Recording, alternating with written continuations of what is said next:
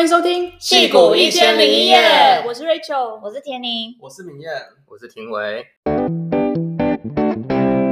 Hello，Hello，我们今天呢要做廷伟加拿大流浪记的下集。那还没有听过上集的听众朋友呢，要赶快回去复习一下上一集的内容。然后上一集我们提到了廷伟他在 Stanford 求学过程，还有当初有考虑过的一些嗯、呃、留在美国的选项。然后后来呢，决定要去加拿大流浪一年，然后再以 L one 的签证回美国。那我们今天这一集就要聊，嗯，廷伟他在入境加拿大之后的过程。呃，像我一开始就是刚到加拿大，因为因为在去之前，我去的时候是大概五月底六月初的时候，等于是差不多已经被疫情关了大概三个月。然后，所以其实一一到那边的时候，老实说有点有点兴奋。虽然说进到加拿大就是你要先隔离十四天。但是隔离完之后，就是加拿大的就是疫情没有到那么严重，所以我也是在市区里面走一走，而且那时候还要就是找房子，要找租的地方啊，然后就要出打理一些什么银行办理的手续之类的。哎，他 Apple 有 support 你，譬如说第一个月住旅馆免免费这样吗？对，就是也是有也是有给第一个月住宿，而且就是因为我要隔离两个礼拜嘛，所以我那时候我其实有跟公司延长了一个礼拜，我就说我要找房子。就我只剩下两个礼拜可以，两个礼拜多一点点可以找房子，哦、就可不可以再多给我一点时间这样子？所以公司又再给我一个礼拜这样。哦，好赞哦！对，那可以补助隔离的时候吃的东西吗？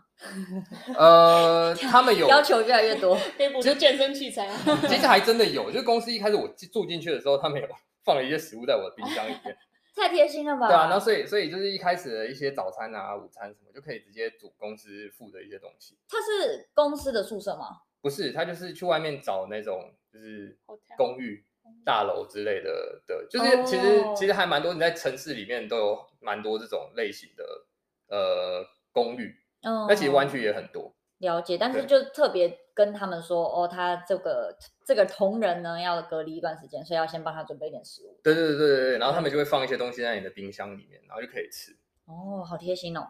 对，嗯，然后哦，而且就是我那时候去。之前就是公司还有提供我，就是呃一年在湾区这边的仓库，哦，等于是一些我没有要带去加拿大的东西，我就可以放在仓库里面。那、嗯啊、结果你真的有用到吗？有啊，我觉得很好用诶，就是比方说一些大的家具，像什么衣柜啊，或者是呃没有要带，因为也不需要带那么多衣服过去，嗯、或者是以前一些呃杂七杂八，就是用这一年内大概用不到的东西就不会带去。那可能是。你真的处理掉的东西，好像就只有车子，对不对？把车子卖掉。呃，对，就是把车子，就是呃，就是就是，反正就想办法处理掉这样子。嗯嗯嗯。对对啊，其实那时候还是会觉得有点麻烦，就是你要你要离开一个国家，就是好不容易在这边安顿下来，然后突然就是你要把一些东西清理掉，然后可能一年后你才会再回来。老实说，还是有很多手续要处理这样。像是两个月哦，两个月要处理这些东西吗？其实大概就是确认要去加拿大，到就是开始处理，可能就大概一个多月的时间。哇，对好赶哦！对啊，嗯、那好像还没有提到说美美国跟加拿大，就是像就对我的印象，因为我没我没有真的去加加拿大就是玩过生活过，就是感觉对我的印象中就是感觉都是英语系国家讲英语嘛。然后那对你来说，是体验了一年之后，你有感觉到最大的差异是什么样？对，那我觉得就是呃，工作方面的话，其实我觉得，因为我到加拿大之后还是在同样的组，然后而且大家都在远端嘛，因为疫情大家都在远端，所以也没有换组，然后我也没有去到加拿大那办，就温哥华办公室，所以其实真的就是没有没有感受到很大的差异哦。对，就是呃，我也没有真的体会到体验到说在加拿大就是的一个组里面工作是什么感觉，然后他们的人。是怎么在工作环境上面互动的？哦，所以到你从加拿大返回美国前的这一年，都还没有真的去公司体验过。我有进去 person 的，我有在离开前进去了办公室两次。我就只是，哦、其实我也不是要不是要进去，我只是想要去看一下。嗯，那可能真的蜻蜓点水，可能对吧？那那生活上呢？例如说去外面呃社交，然后买菜，然后娱乐。其实，其实老实说，食衣住行方面，就是加拿大跟美国真的是真的是差不多，就没有什么差别。哦、像像我平常最常逛的还是 Safeway，然后还有可能偶尔去一家 Whole Foods 这样。它就叫 Safeway 哦？对啊，就叫 Safeway，酷哎。对啊，就完全完全没有什么差别。嗯啊，路上遇到的人的那个感觉也差不多，呃，路上亲切程度、啊、也是很多 Chinese 这样吗？呃，就是就是我我会觉得加拿大人比较哦，我这是我个人自己的感觉啦，就是哦好像比较友善一点。哎，我也觉得，我也这么听说，就就是我我我认真这么觉得，就是我觉得就是就是他们在，比方说你去一间店里面，然后你要跟他买东西他，会先跟你打招呼。对，就是他会比较比较友善，就是可能、哦 可能美国很你很长，就是你一我甚至已经习惯说，我进去这个人会给我一个臭脸，哦，然后但是你去加拿大，我至少我刚刚开始到加拿大的时候进去一间店，那人就哎好一点，至少不是一张臭脸，而且是很真诚的打招呼，不是那种就是很制式化的感觉。对对对，就是就是我会觉得，呃，这可能是我遇到的人啊，但是至少大致上来说，就是我会觉得好像加拿大人稍微的友善一些这样。哦，对好神奇哦！你们觉得为什么会这样？呃，他们比较 chill 吗？我也不知道哎。嗯，对啊，我进那个什么公寓电梯，他们都会打招呼啊，跟你说哦 Good morning, Good night, Have a good day。对啊，对啊，还不错。然后温哥华食物真的很好吃，嗯，真的超级好吃，哪一种 specific 的都很好吃台式、美式、意式、真的都很好吃吃。对啊，哦，我觉得会不会是因为那那个水质比较好，所以比较香甜，煮出来东西特别香甜？因为有水质比较软水，不是美国硬水。有可能那价钱呢？价钱，哎，价钱这部分很有趣，就是呃数字上面基本上我觉得差不多，哦，然后但是就是物就是大大概你平常生活用品食物的物价差不多，但是他们是加拿大是品，二三块台币，对，所以大概是打七折。就是大概大概七七五到八折左右。好，那我想要再来就是请问廷伟，就是去加拿大之后的薪水跟跟税务上有什么样的调整吗？对，那那就是通常像像呃美国这些大公司，他们其实就是假设你今天要移到海外工作的话，他们都有一套算薪水的流程。那基本上就是根据就是这个地方跟通常都是湾区是一，然后其他地方可能就零点多少零点多，因为湾区是最贵的，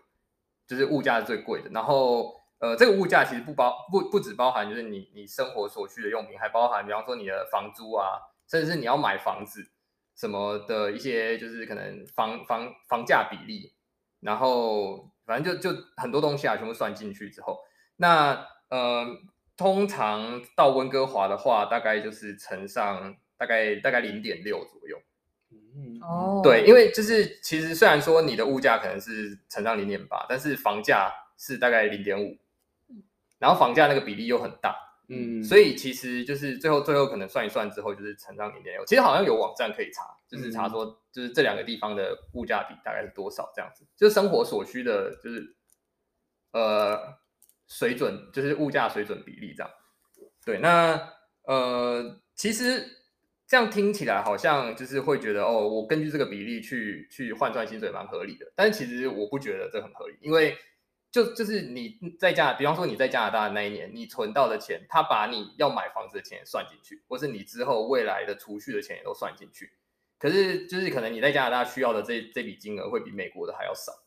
嗯，对，那所以就是变成说你在加拿大赚这一年的钱，假设你之后要买房子的话，你是赚这边的房价他给你的一个比例，但是你要去美国买房子。嗯所以其实我会觉得他这样算起来会导致你其实会稍微就是小假设你之后要回来湾区的话，你会小赔一点这样子。嗯，蛮合理的，嗯，对，但是但是我觉得这这这还算合理，因为你总不能说就是就是就因为这件事情，然后给你开一个就是什么特例之类的。也是。哎，那像刚刚你刚刚提到加拿大大概是乘以零点六，像台湾是大概乘以零点三之类的。呃，其实我忘记台湾乘以多少了，好像。呃，其实我真的不知道。嗯，好，对，但是但是比较低，我我确定比较低一点。不过台湾物价真的是便宜很多。对，台湾的物价比较便宜。我们再回来那个，就是股票这边，美国通常就是工这系股工程师都会，科技公司都会发一个叫做 RSU，呃，Restricted Stock Unit，然后然后庭威可以讲解一下，就是在加拿大这个在加拿大领美国的公司的股票的这个税务是怎么算的吗？对，好，那就是这方面其实还蛮复杂的。我其实我自己也是到去完加拿大回来美国之后，我才真的搞懂这到底怎么一回事。就是呃，就是刚才有讲到说薪水可能会被乘上一个比例，但是股票不会，股票它还是给你一模一样的股票，但是你要被两个国家课税，就是你在加拿大领的期间，你就要被课就是一个比例的加拿大税，然后你也要被课一个比例的美国税，可能两个比例都没有到，就是比方说我全部待在美国，那我随便举例而已，就是比方说我全部待在美国，美国可能联邦加州税课了我三十趴，我随便举例，那呃可能我去加拿大之后就会变成呃美国扣我二十趴，加拿大扣我二十趴这样子，嗯，对。那，呃，但是，但是这件事情还有一个更麻烦的点，就是你回来美国之后，你还要继续被扣加拿大的税，你的这份股票还要继续被扣加拿大税。嗯，就是呃，我大概来讲解一下，就是发股票的这件这个流程好了。嗯，就是像你刚入职的时候，他会 grant 你多少的股票，比方说一百张好了，那他就分四年发放给你。然后呃，所以你可能每一年你就是拿到二十五张股票这样子。嗯、那呃，就是就是你只要是你在 grant 的这四年内，你待过的所有国家都要被，就是假设你待过美国，你待过加拿大，你待过德国，你待过法国，你就要被这些国家全部都课税。这四年你全部都要被课。哈？对。哈？因为它是单笔一次。都都是同一个 transaction 决定要给你，所以在这四年内，所有国家所有四年内的股票全部都要课税。对对对，就是你全部都要被课一轮，然后然后最后才是最后剩下才是你拿到的。哦。但是你被课税，你有可能可以把这个税领回来，因为比方说你你在加你后来没有在加拿大工作了，但是你缴的这笔税税金就是换算出来，你比方说你缴给加拿大三张股票，那换算可能三百块。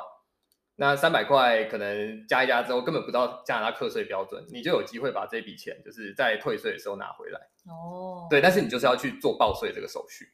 了解，天哪！所以你接下来到现在都还要报税的时候，都还要一份报加拿大的税。对对对，就是我要一直报加拿大的税，因为就是要 想办法把那份股票拿回来这样子。那呃，就是，但是但是公司其实有。做另外一个步骤，就是因为其实每 Apple 就是你每年就是年终他会发给你股票，嗯，那 Apple 就是在我在加拿大期间，他就把我的股票全部都冷冻，就是没有 grant，你没有 grant，、哦、你没有在加拿大期间 grant 出来，那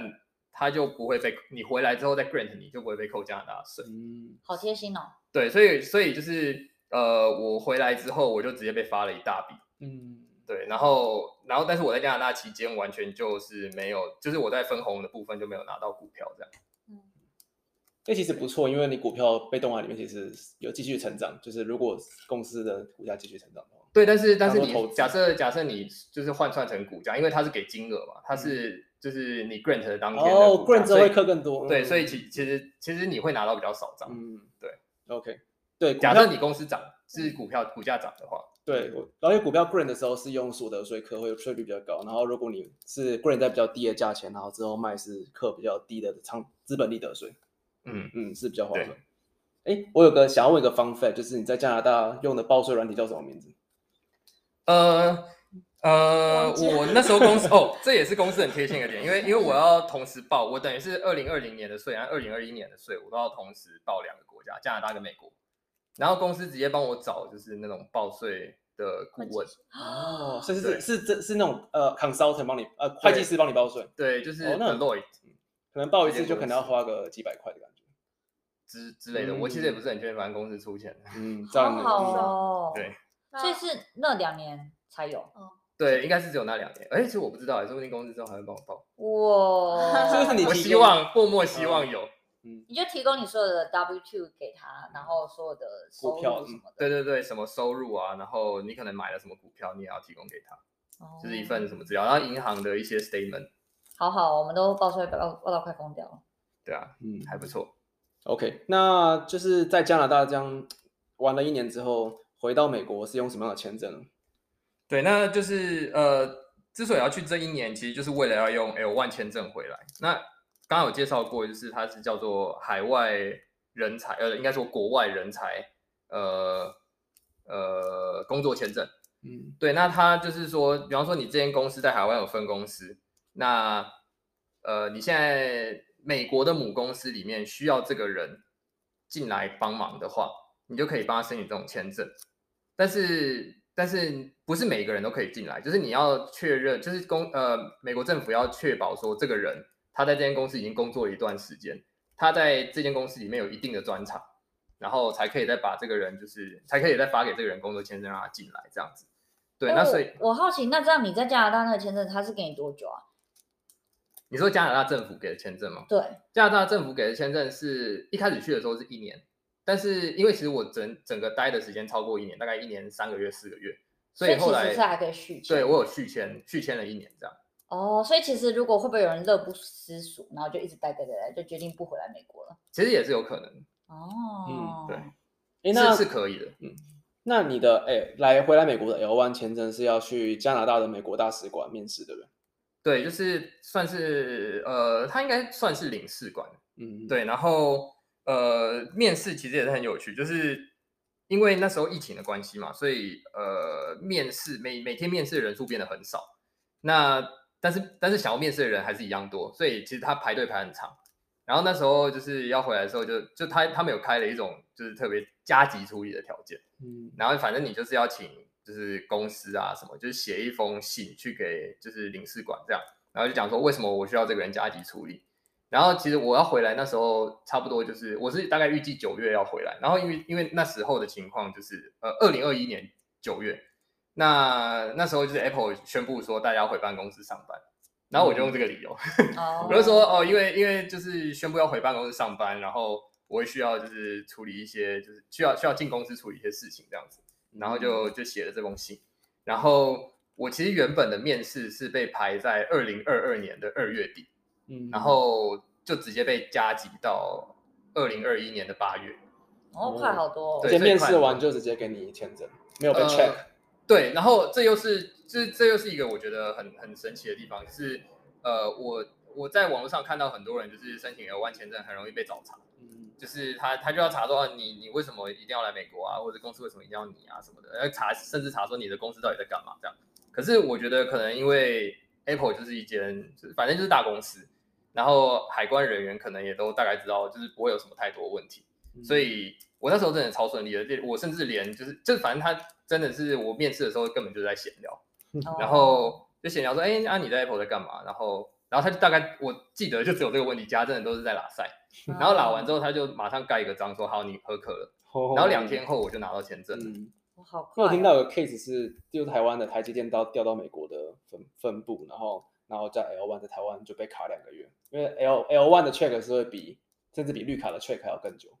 对，是有可能的。嗯，对，因为因为 L one 它它就不像 H one B 它还有什么就是抽签什么的，它是基本上就是合可了，就是你一定可以进来。然后但是但是他们可能就会筛选，就会比较严格。他们没有、嗯、没有名额限制这样子，嗯，那你为什么会待超过一年啊？为什么会？因为因为他的条件是说你要在海外工作一年的时间，你才可以开始申请签证。哦，懂。对，那所以所以就是我所以在考加急那些就已经是超过一年了。对对对，我等于是从呃二零二一二零二零年的六月一号开始在加拿大上班，那我要二零二一年的六月一号才可以开始申请这个考签证的流程。哦，然后后来申请到八月底的面试，所以中八八月中八月中的面试，然后再玩了一个月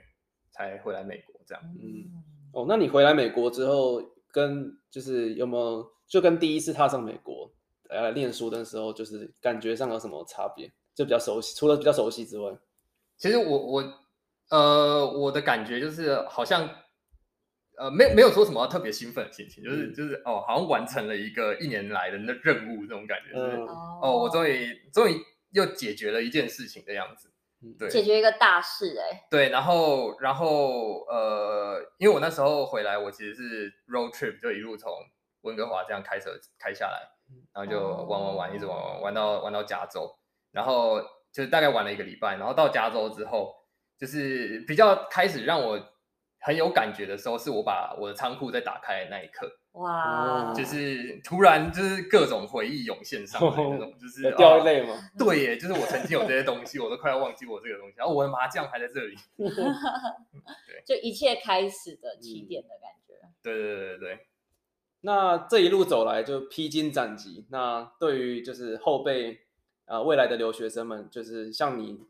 如果他们例如说他们也想要来念音乐这样的 program，可能。或者是其他只能没有 STEM 只能一年的抽签机会的这样的 program，你有会给他们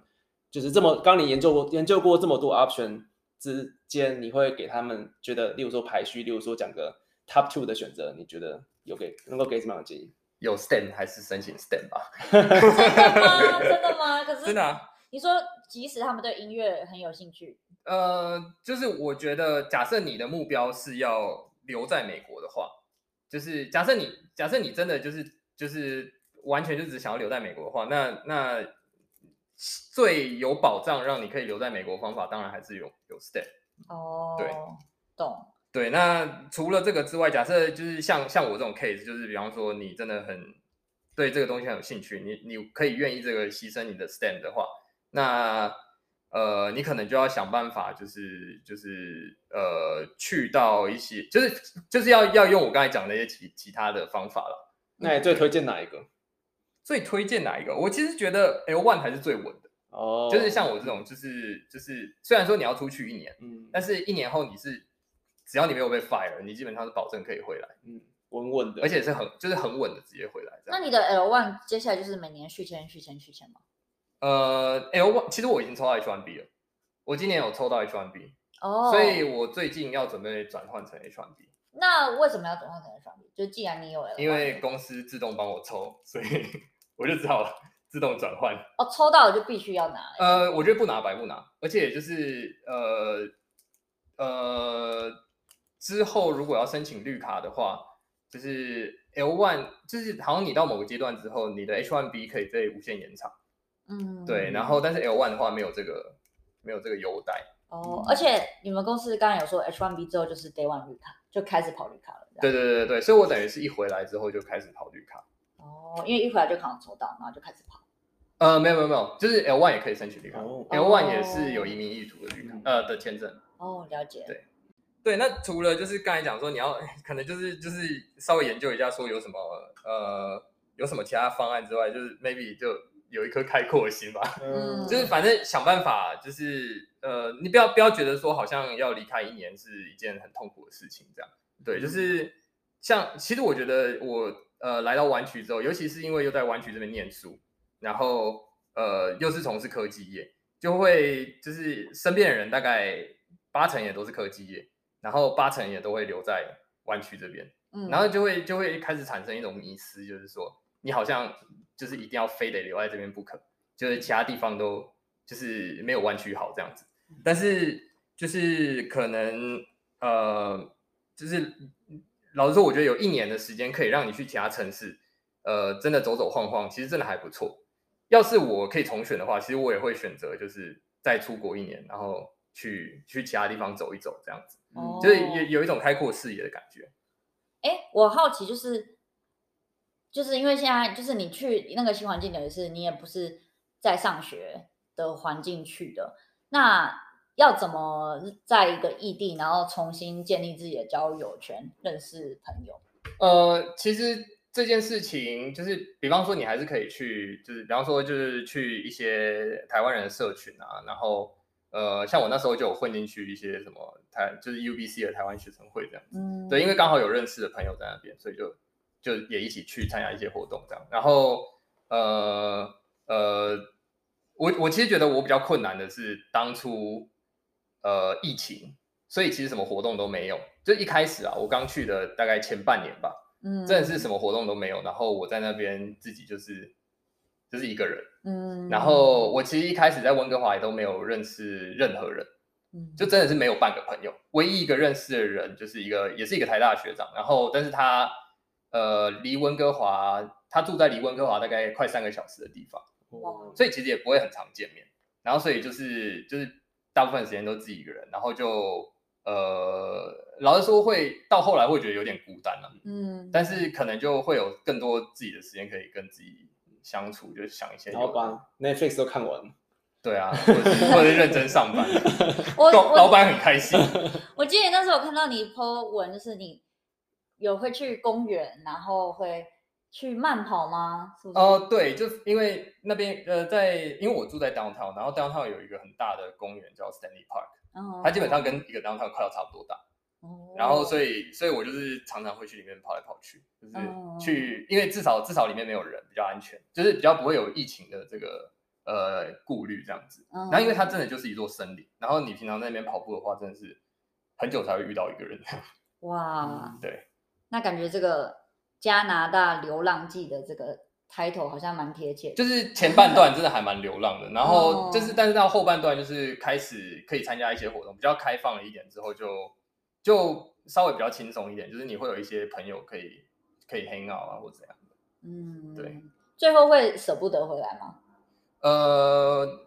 有一点点，就是、嗯、就是会觉得哦，我好不容易又在一个地方，然后呃建立起了一些人脉啊，或者是就是又在一个地方生活一段时间，就是还是会有一些感情啊。虽然一开始可能是逼不得已要来的，但是一年后还是会就是看到蛮多温哥华优点啊，比方说我还是很喜欢温哥华的天气。嗯，对，然后温哥华天气有比湾区好吗？哦，好很多。真的吗？就是、我以为湾区是 unbeatable 的天气。就是温哥华那边是很舒服，就是它可能阳光没有那么多，然后就是常常会下雨，但是那个雨都是毛毛雨，跟台北比起来的话，哦、就是真的真的你你出门不用带伞没关系的那种。哦，所以赢在完全是赢在紫外线没有那么强的感觉。对，然后不会那么热，然后、嗯、呃，就是我我自己是觉得它比较没那么干燥，然后。住起来比较温差比较没那么大，比较舒服，这样。哦，对，嗯，感觉我们有机会应该也要去体验看看。对，带头要去的话，我可以推荐你们美食清单。好诶，感觉很需要。对，然后另外，其实我也觉得就是呃，其实其实呃，像加拿大还是有很多就是蛮优秀的学校，然后甚至就是就是不只是美国啦，就是可能加拿大或是。英国其实都有很多就是蛮不错的方案。那其实最近好像我最近还有看到一个新闻是讲说，就是呃英国就是有列出了一些学校的清单，然后说这些学校的就是研究所毕业的学生都可以直接拿到英国的工作签证，就是你不用找到工作，你可以直接进去工作。哦，对，然后这些学校大部分是美国的，所以就算你在美国留学，然后假设你还是想要有一些国外的工作经验，然后又没办法待在美国的话，maybe 可以有考虑去英国。或者是，或者是加拿大，其实也是，我也是有看过有人是说，你在加，你在美国没有工作签证，公司又没有 support 你去加拿大，那你就自己去申请一个加拿大的公司，然后让那间公司就是申帮你申请。他们考虑要不要直接帮你办签证？对对对对，所以其实我会觉得就是呃，就是能够有机会去更多的城市走一走，其实也算是人生一个蛮不错的经历，这样。我也觉得，而且上班后之后，其实就更少机会了。对啊，就是上班后之后，其实你很容易就是被绑在一个地方，嗯、然后尤其当你可能又开始有了就是家庭啊，有了一个舒适圈之后，就是就是又更难脱离这里啊。所以呃，就是像我这一年，我觉得就是硬是被拔，就是硬是被要求要跳脱舒适圈。我自己是觉得，呃，就是我我我自己还蛮珍惜这个机会的。我觉得超值得的，因为我们去年就是疫情，根本在美国的人就其实就完全没办没干嘛，没有什么事情可以做，然后你就可以直接再去多去 explore 一个国家一个城市。对，虽然说在那边也是被关在里面了，但是但是至少就是是一个新的环境。然后我这个人是还蛮喜欢探索，所以就会觉得哦，有这个机会很棒。但是假设你是就是喜欢就是比较喜欢待在同一个环境里面的话，那可能就会觉得很痛苦，哦，因为突然要整个换一个环境嘛。